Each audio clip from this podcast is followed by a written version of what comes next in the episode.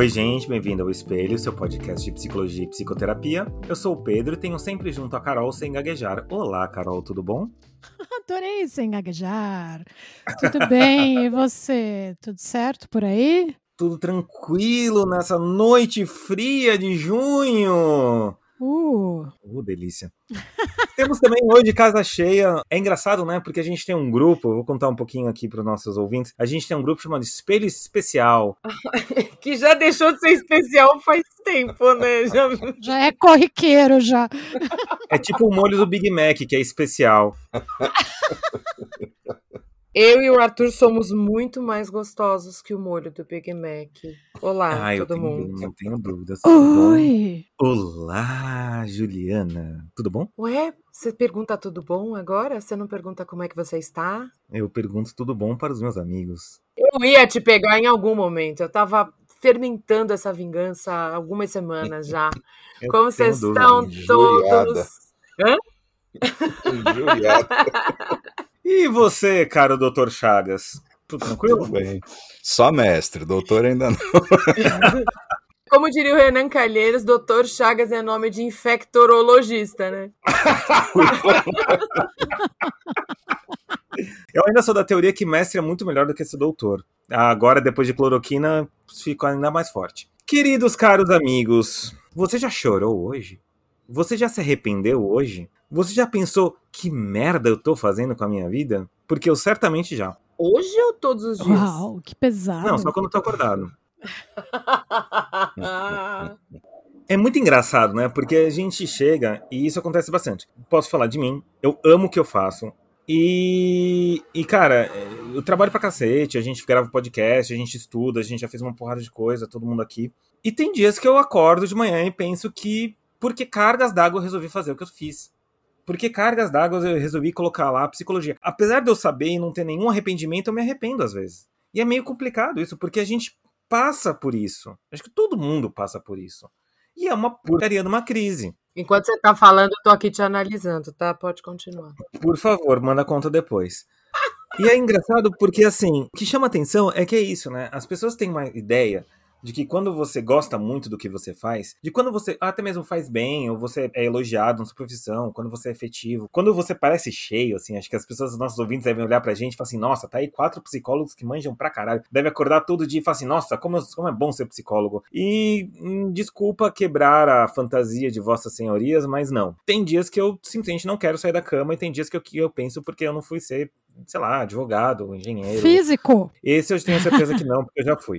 E é, é meio complicado, assim, porque, assim, por que, que eu não tenho um salário? Por que, que eu não fui trabalhar com RH? Todo mundo passa por isso. E é engraçado porque a gente tá falando de profissão, isso não diz respeito só, único e exclusivamente à profissão, e a gente vai chegar daqui a pouco lá. Mas, na falta de um bom nome, a gente chama isso da crise do, do pós-formado. Nem todo mundo que se forma tem, nem todo mundo tem que se forma. Mas é engraçado porque tem exatamente a ver com a escolha. Você tem lá os seus 15, 16, 17 anos, ou um pouco mais tarde, e você resolve abrir a Bíblia, o livro mais temido de todo o colegial, o Guia do Estudante. Você tá meio velho, acho que nem existe. Isso existe ainda? Existe. Digital, né? Você continua sendo um guia e continua sendo estudante e continua botando medo. E eu acho que o Guia do Estudante, ele acho que bota mais medo do que o livro de geografia ou de química orgânica, porque remete ao que você quer ser. E agora eu quero perguntar para os meus amigos, meus colegas de CRP. E aí, como lidar com um, um, arrependimento de ter escolhido alguma coisa que você gosta de ter escolhido? Que você ainda gosta de ter escolhido?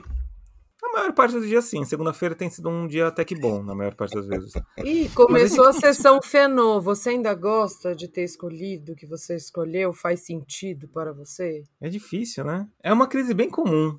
Não é? O que vocês acham? Eu não sei, eu tô pensando aqui na a Carol psicóloga ou a Carol que passou muito perrengue na vida e tem várias experiências pessoais drásticas de carreira para falar. Essa coisa da escolha, da crise de escolha de carreira, né, nesse caso, é muito profunda mesmo, né? É assim, tem, eu nem sei o que falar, né? Porque eu tô tentando lembrar das minhas segundas-feiras. Tipo, há 10 anos atrás, uma segunda-feira típica da minha vida era chorar e querer que um disco voador me levasse para longe deste planeta. Assim, era meio isso. Arrependimento era meu nome naquela época, mas hoje já não é mais. Então isso é muito doido, porque a, as coisas mudam muito, como toda crise, né? A crise passa, vem outra crise, muda de nome, mas no fundo é, é isso mesmo, essa coisa de será que eu estou escolhendo o caminho certo? Acho que todo ser humano acaba passando por isso. Falei, agora, falei, não falei nada, né? É, agora uma coisa engraçada enquanto você estava falando que me veio à cabeça que é. Uh, Adorei o é. É. O, não falei nada, né? É. é. Segura esse feedback. Obrigado pelo seu feedback. Perdão, não foi isso.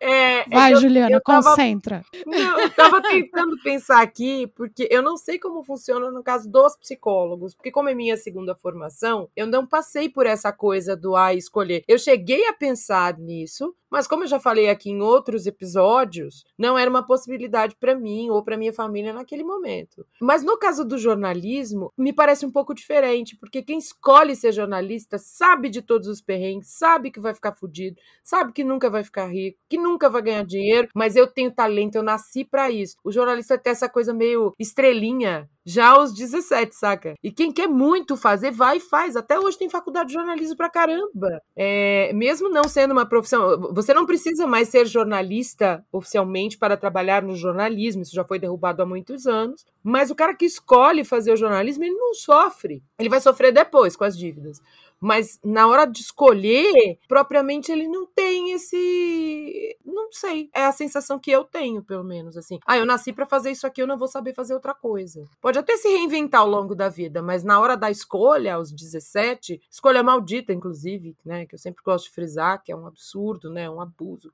você obrigar uma, um adolescente a escolher o que ele quer ser para sempre, isso é muito louco, né? O jornalista não tem essa crise, ó. Botei na mesa, hein? Aí me faz pensar uma coisa. Eu acho que algumas profissões têm mais e outras profissões têm menos. Se você for pensar nas escolhas profissionais, na atual circunstância do Brasil, onde algumas carreiras são mais glamourosas, têm mais respeito, tipo, ah, medicina, direito, engenharia, são carreiras que existe uma ampla, um amplo mercado e você acaba podendo fazer várias coisas, não tem uma necessidade muito da pessoa de uma individualização muito forte. Principalmente carreiras que não têm um serviço autônomo, por outro lado, muito forte. Psicologia você tem é muito autônomo.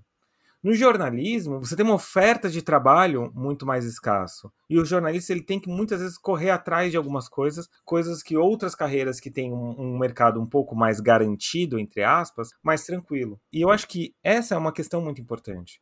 Uma das crises que acontece exatamente quando você tem lá seus 25, 26 anos, tendo formado, não tendo formado, é exatamente isso. Eu escolhi é, é um momento onde você já tem algum tipo de experiência, seja uma experiência acadêmica que você estudou, ou seja realmente uma experiência profissional que você vem trabalhando. E aí você pensa, tipo, será que eu escolhi certo?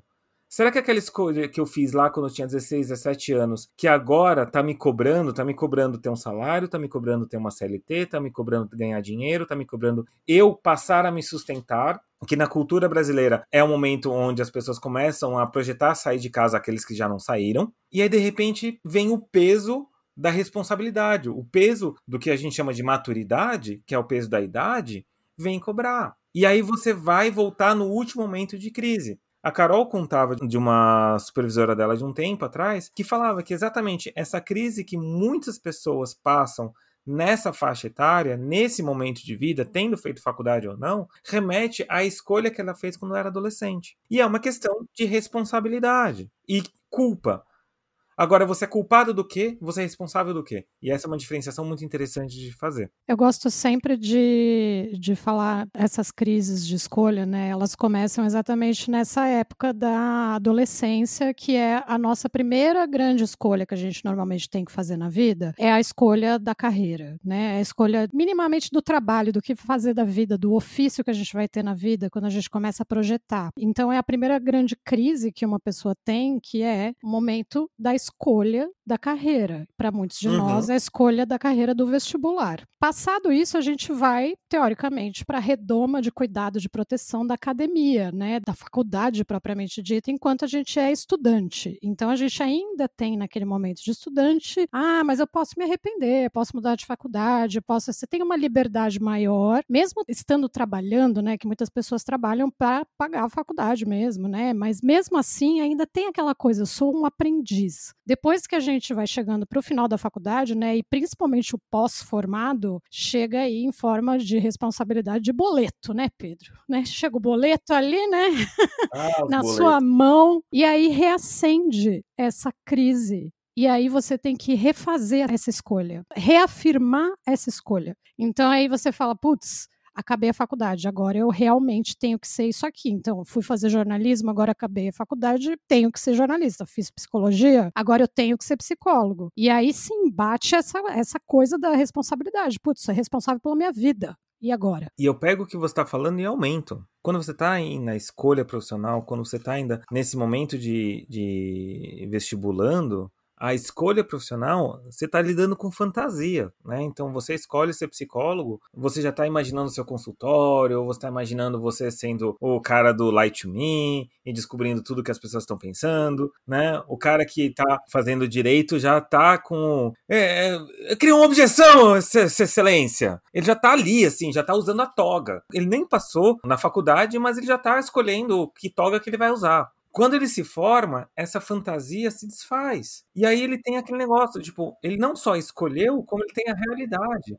Porque toda escolha é uma fantasia. Vamos lá. Você escolhe alguma coisa, você escolhe algum futuro, você está fantasiando com alguma coisa, nem que seja com a sua pizza de mussarela. Quando você tem que se ver com a realidade, é outros 500. É, mas eu tava pensando enquanto vocês estavam falando aqui. Isso a gente tá pensando no indivíduo que escolhe, no sujeito que escolhe. E muitas vezes não é isso que acontece. Escolhem por ele, induzem dentro do ambiente familiar, sei lá, na escola. Muita gente meio que ditando o que ele tem que fazer porque ele é melhor naquilo ou parece melhor naquilo. E ele acaba sendo induzido e levado a fazer essa escolha achando que é dele, mas na verdade não é, né? Exato, então, mas aí a crise não vem exatamente da escolha. Putz, por que, que eu escolhi? Mas escolha. uma, uma autonomia, né? A crise da autonomia. A gente tá falando de autonomia. Quando ele percebe que foi feita a escolha por ele, ele percebe que ele não foi tão autônomo. A autonomia dele foi retirada dele. Mas em que momento ele percebe isso? Terapia. Quando vem a crise. Quando vem a crise. Porque é isso que eu queria falar também, né? Não tem a última crise, né? Então a pessoa que é, animador! se formou, né? Não tem Dado de realidade.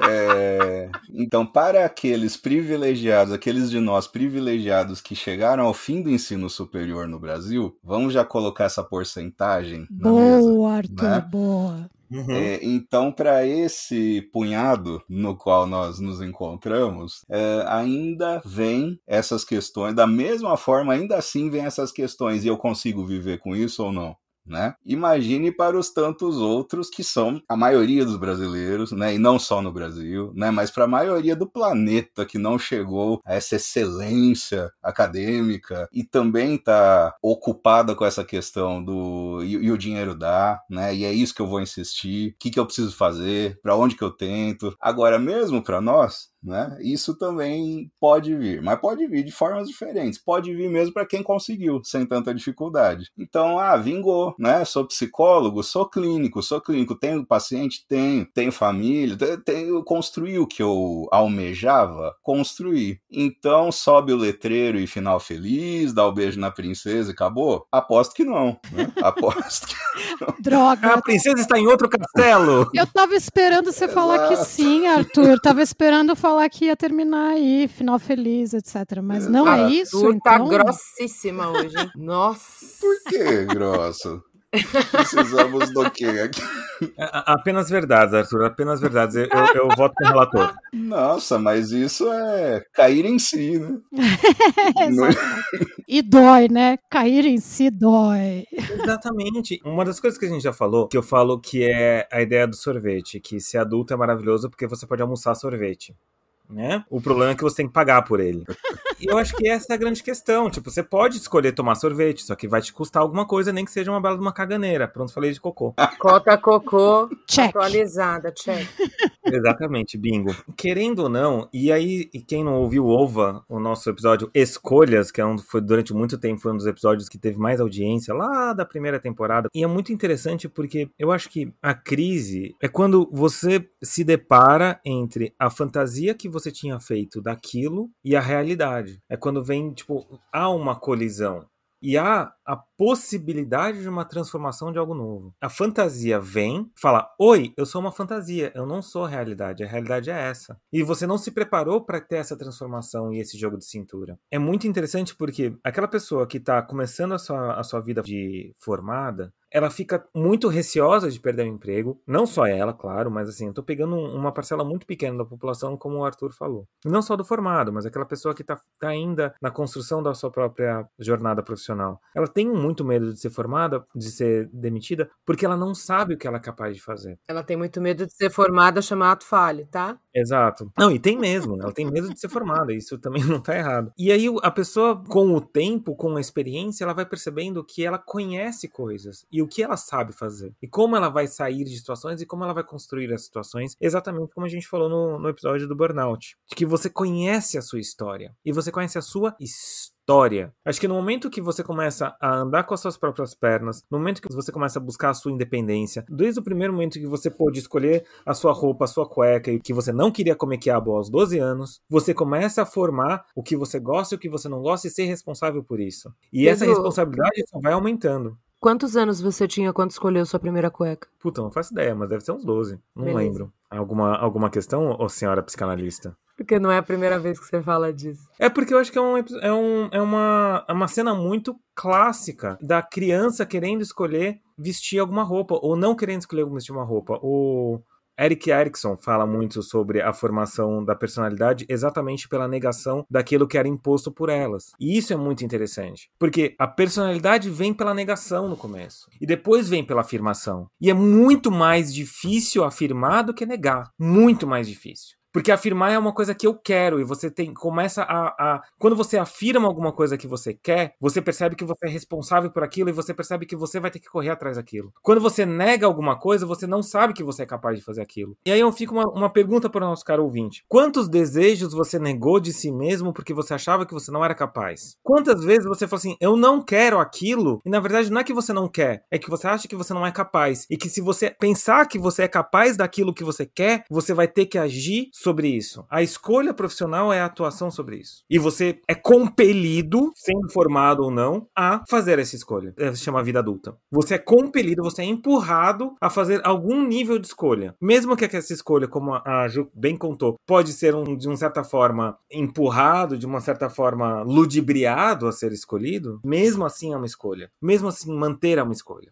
E aí, quando você percebe que você é capaz de fazer alguma coisa, você lembra, tipo, putz, e a quantidade de coisas que eu não fiz porque eu achava que não era capaz, mas eu sou bastante capaz. E eu não quis fazer porque eu tava com medo. Eu gosto de contar um exemplo de uma pessoa que diga, né? Na verdade, foi um relato, não é um relato clínico, tá? Mas é uma situação próxima, vai no, no meio social mais próximo meu, né? Foi contado de uma pessoa que muito jovem, né? Quando namorava, ainda muito jovem, foi aprender a dirigir com o namorado na época e o namorado não era lá muito pedagógico, né? Um pouco didático ou paciente, na verdade, né? E gritava, né? Ficava alarmado, né? Com a pessoa que estava aprendendo e a pessoa desistiu. Falou: ah, não dá, com você não dá, é, não vamos mais fazer isso, não vamos mais sair para isso. Só que a pessoa de fato desistiu de aprender a dirigir. E aí ela foi viver a vida, ela tinha que carregar uma criança a vida inteira, né? Falando sempre: eu não aprendi a dirigir por causa daquilo, por causa daquela pessoa. E essa pessoa, de repente, já estava aposentada, né? E dizendo: eu não aprendi a dirigir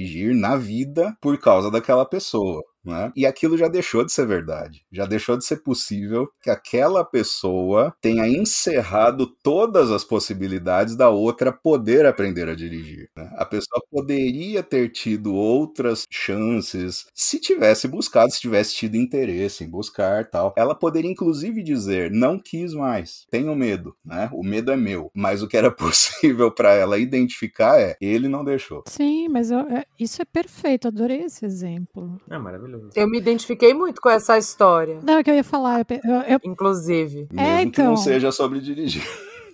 Sim, era sobre dirigir, era sobre dirigir.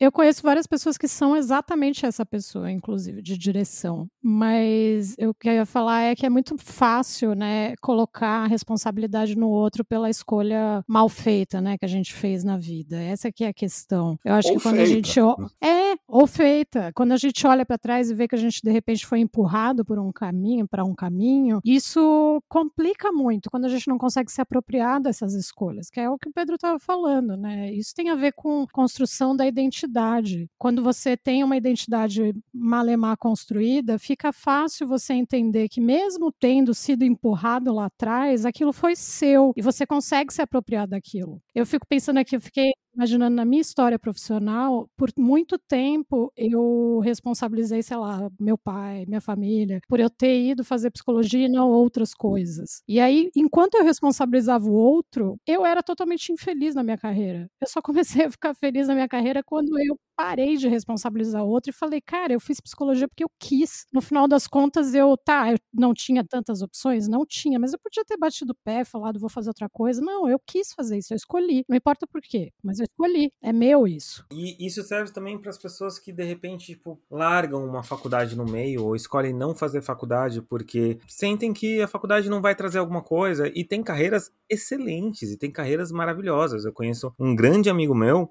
que larga a Poli com dois, quase três anos de curso. Ele estava indo muito mal na Poli. E porque ele falou, a Poli está atrapalhando os meus estudos. Os estudos deles eram sobre tecnologia. E aí, durante muito tempo, ele trabalhou, em, trabalhou no Google em coisas muito específicas, muito demais. Ele trabalhou trazendo as primeiras impressoras 3D para o Brasil. O cara tem uma carreira maravilhosa, ele é mais estudioso que nós quatro juntos. Mas só que assim, mosca branca. Ele é a exceção que confirma a regra. Né? Ele, ele tomou a consciência de parar de estudar muito dentro dele. Mas muita gente, tipo, toma essa decisão e depois fala assim: ah, não, mas se eu tivesse continuado, se eu tivesse me formado, hoje seria diferente. Sim, certamente, não tenha dúvidas, iria ser diferente. Isso não quer dizer que ia ser melhor ou que você ia ganhar mais dinheiro, ou que você ia ser mais feliz, né? Então, a fantasia se combate com a realidade. E a realidade, ela é composta pela aquela fantasia que a gente falou no passado, que era baseada numa fantasia do futuro, né? Ficou um pouco confuso ali, um pouco... Ficou meio Ouroboros, não é a cobra é, que come o próprio rabo. Mas é meio isso. É basicamente, eu projeto alguma coisa no futuro, de uma fantasia minha, chega esse futuro e ele não acontece exatamente igual e eu entro em crise. E aí eu quero voltar lá atrás, eu fico na fantasia de querer voltar lá atrás que não dá. A Ju tava trazendo um livro agora há pouco para falar alguma coisa sobre isso? Ah, não, não, não. Eu fui pegar o elogio da escola do Jorge La Rosa, mas a, a discussão foi para outro lugar, assim. Na verdade, é. Ele fala um pouco de utopias, né? Porque é isso. É uma utopia achar que você vai ser todo dia feliz nas suas escolhas profissionais, ou enfim, que é utópico. Tipo o Arthur falando, sabe?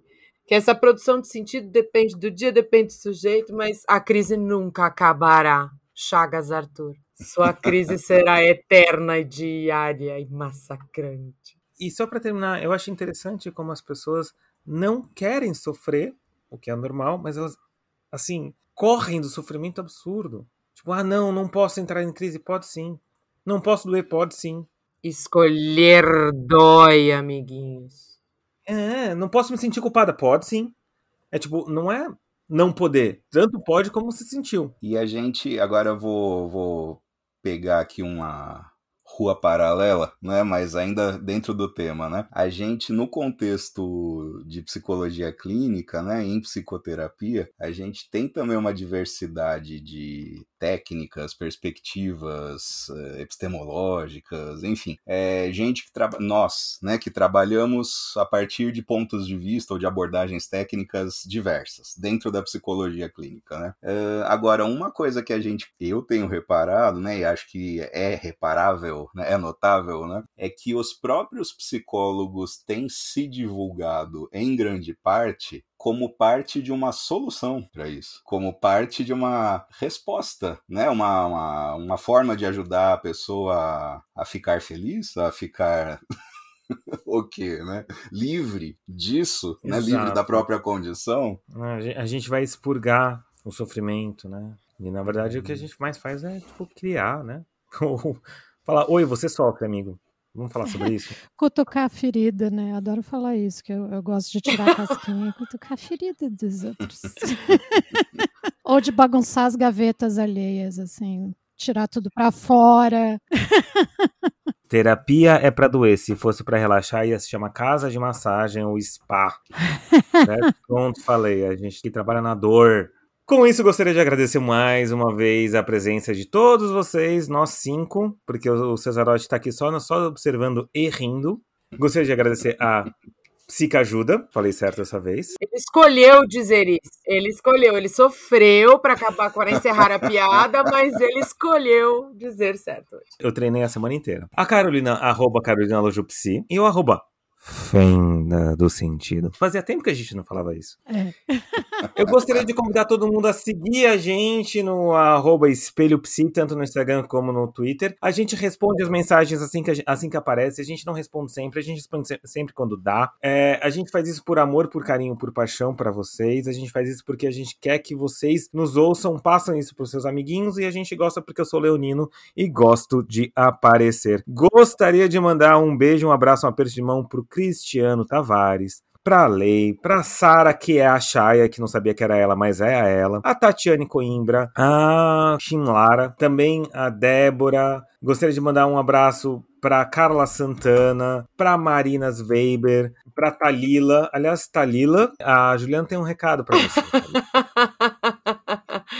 ô, ô, Thalita, não tem preconceito nenhum com Legião, não, viu, meu amor? Inclusive, ouça é, um dos discos do Legião ao vivo que se chama Música para Acampamentos e eu estarei lá gritando em sua orelhinha, tá, querida? Não tem preconceito nenhum com a banda, não.